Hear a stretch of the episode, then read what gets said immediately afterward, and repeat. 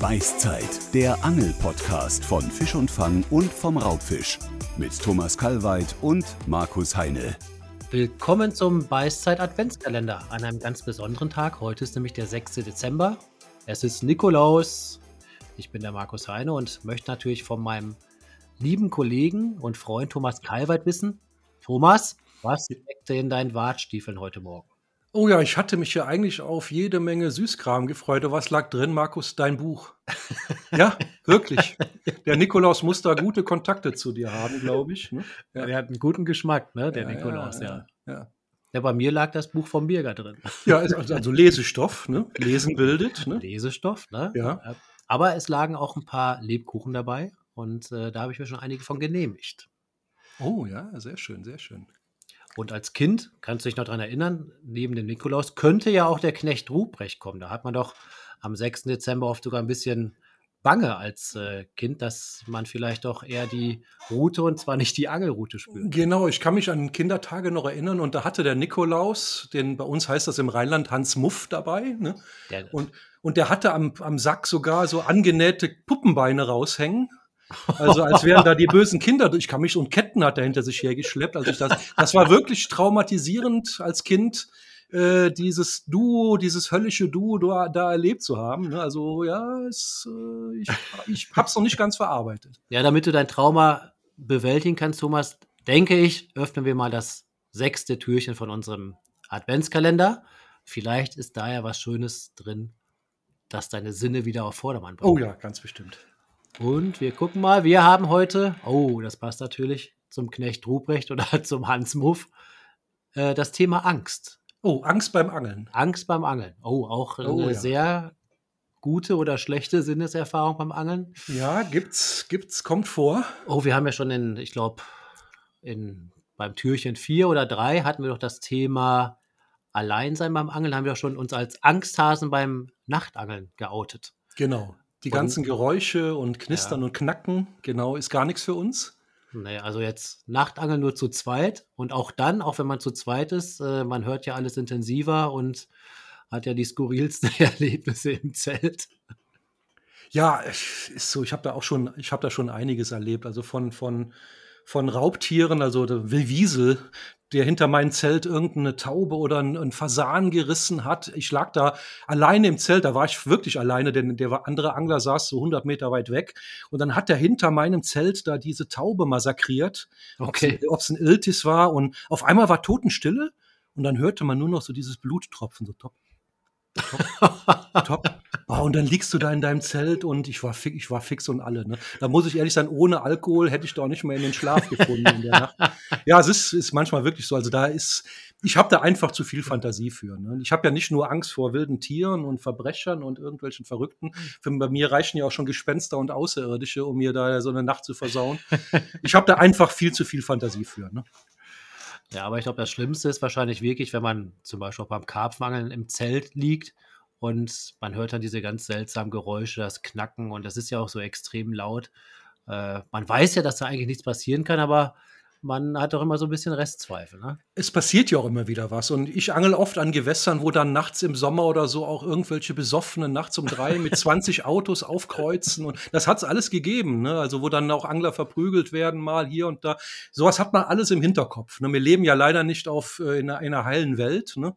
Mhm. Äh, Gerade im Sommer ist ja an den unseren schönen Gewässern nachts oft Remi-Demi und richtig was los. Ne? Und da die verrücktesten Leute laufen darum. Und äh, ach, wir hatten auch mal beim Nachtangeln vor ewigen Zeiten, da hat es auf einmal nachts im Zelt geknallt und wir sind tot verschreckt aufgewacht und äh, ja, da hatten uns irgendwelche halbstarken Wasserbomben auf die, auf die Zelte geworfen, nachts um drei oder so. Ne? Ja, da bist du auch erstmal fix und alle, aber die haben es bereut. Also das kann ich heute mhm. noch. Äh, mit Fug und Recht behaupten. Die haben uns geschnappt. Ich kann mich mal an ein Erlebnis in Alaska erinnern, aber da war auch die Angst wirklich begründet. Ähm, da haben wir irgendwie, äh, sind wir mit dem Boot ziemlich in die Wildnis gefahren und haben dann eine Nacht auf einer Kiesbank übernachtet.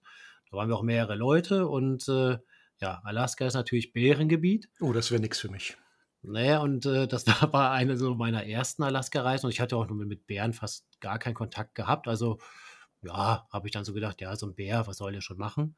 Und das war dann ganz interessant. Wir hatten dann äh, so eine Verpflegungsstation, da wurde dann gegrillt und äh, da saßen wir abends, haben ein paar Bierchen getrunken und dann äh, so 100, 200 Meter entfernt war dann, waren dann die ganzen Zelte aufgebaut. Und man soll dann die Lebensmittel von der Schlafstation trennen, damit die Bären eben nicht von den Gerüchen angelockt werden. Mhm. Und ja, man macht uns auch vorher so darauf aufmerksam, auch bitte Zahnpaste und unter anderem auch Kaugummis nicht mit ins Zelt nehmen, sondern besser separat an der Verpflegungsstation deponieren. Ja, und dann, dann zu fortgeschrittener Stunde nachts werden auch ein paar Weinchen und so getrunken oder Bierchen und äh, ja, dann ins Zelt gegangen. Ja, da lag ich da kurz vorm Einpennen und äh, er tastete dann so in meiner Hosentasche, ah, ich habe noch ein paar Kaugummis dabei.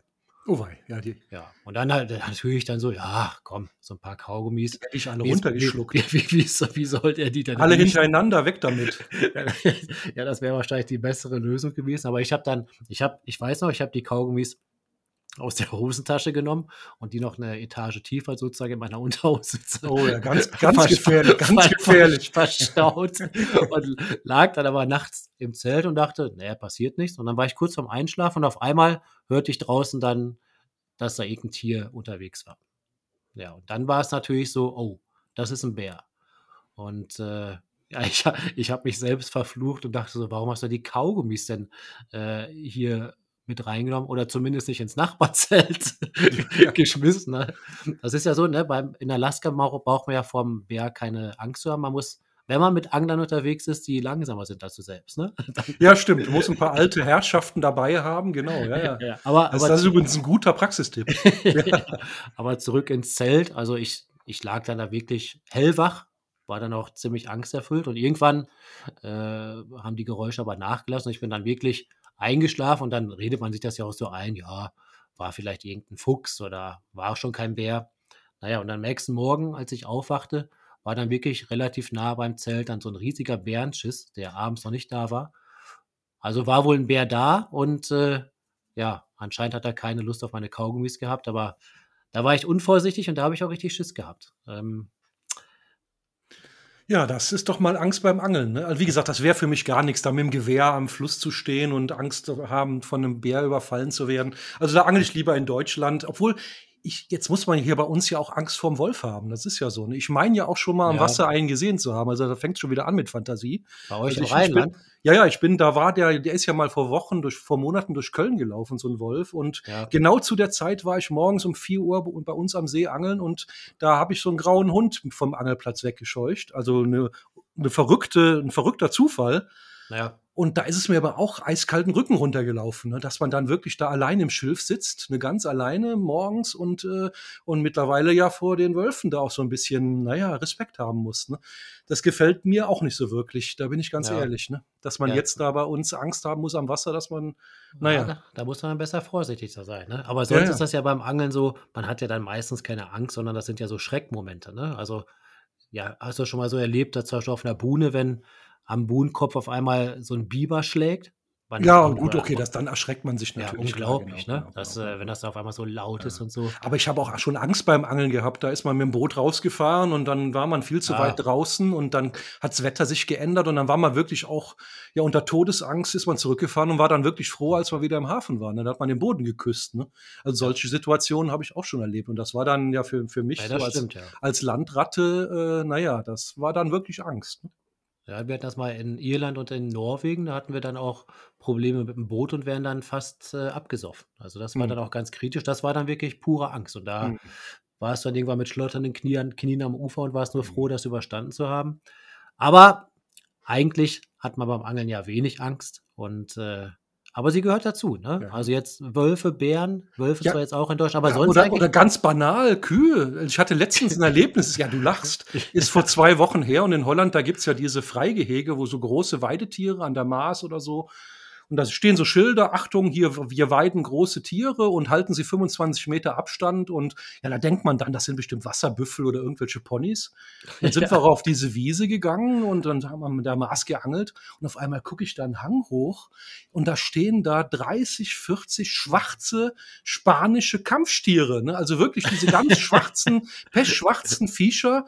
Einer größer und stolzer als der andere. Ja, da dachte ich auch, mein, meine Güte. Also, ja, und da mussten wir abends auch zurück, aber die haben sich zum Glück überhaupt nicht für uns äh, interessiert. Ne? Also da, aber das hat mir gereicht. Den ganzen Angeltag habe ich immer nur in so nach hinten geguckt, wo sind sie denn, wann kommen sie denn? Hab Spuren am Ufer geguckt, waren sie hier schon mal? Und ja, ja, braucht man auch nicht. Ne? Ja.